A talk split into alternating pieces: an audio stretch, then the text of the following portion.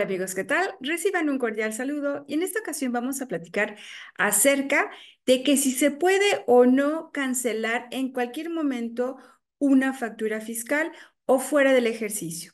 Recordemos que a partir del 1 de enero del 2022, el cuarto párrafo del artículo 29A del Código Fiscal de la Federación fue modificado y da una limitante sobre el plazo que se tiene para una cancelación del CFDI el cual ya no puede hacerse fuera del ejercicio fiscal, por lo cual invitamos a todos los contribuyentes a que revisen todos los FDIs emitidos, tanto de ingresos como de gastos, porque se está aún a tiempo para poder realizar esta cancelación.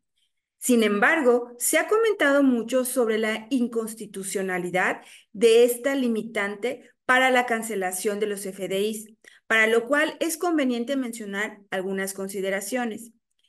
Esta inconstitucionalidad aplica únicamente para aquellas personas que se ampararon y para los cuales fue resuelta este, este juicio de amparo que fue dado a conocer por el Tribunal de la Justicia de la Federación. Sin embargo, no ha sido publicado, por lo cual recomendamos no tomar como propio este criterio y esta resolución del tribunal si no se encuentran bajo este amparo.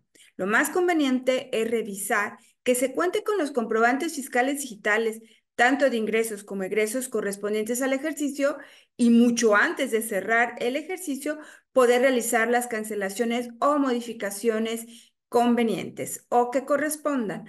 Para esta y más dudas o cualquier aclaración, no duden en contactarnos y nos vemos en la próxima cápsula informativa.